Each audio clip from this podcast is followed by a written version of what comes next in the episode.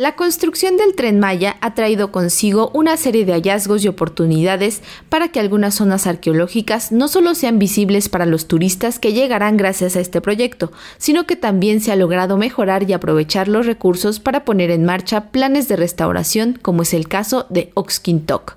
Esta zona arqueológica, ubicada en Yucatán, será uno de los puntos turísticos que estarán más accesibles al público gracias a que a 10 minutos de distancia se encontrará la parada del tren Maya Max Canú.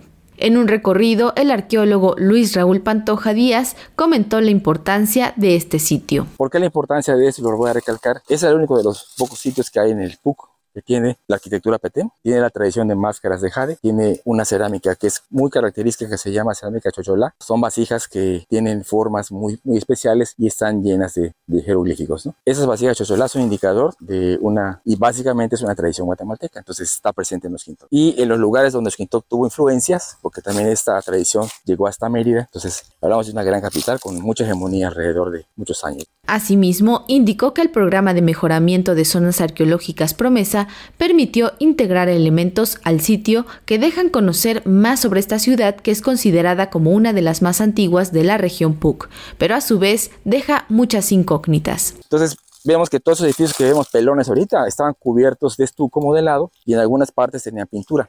Entonces no eran así como los vemos, sino eran decorados con decoraciones de estuco, posiblemente tenían mascarones. En la excavación de este año encontramos rasgos y restos de pequeños estucos modelados con pintura roja, azul, blanca, que esperemos que algún día se puedan consolidar. Y la parte superior, pues ya nos permitió entender que es un edificio grande con muchos este, cuartos que están mirando precisamente hacia la parte norte. A diferencia de los otros edificios que marcan al este, este norte, no sé cuál es la función, pero están mirando hacia la plaza central. El centro de Esquintoc está aquí.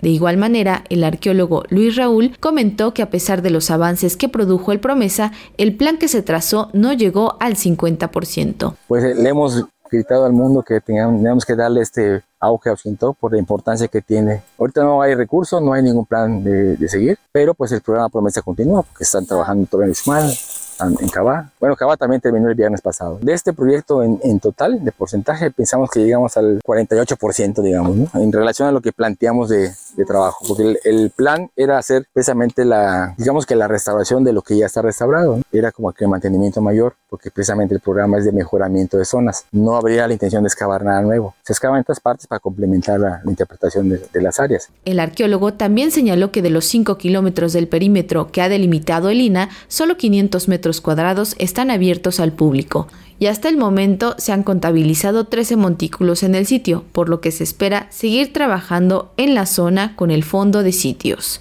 Para Radio Educación, Pani Gutiérrez.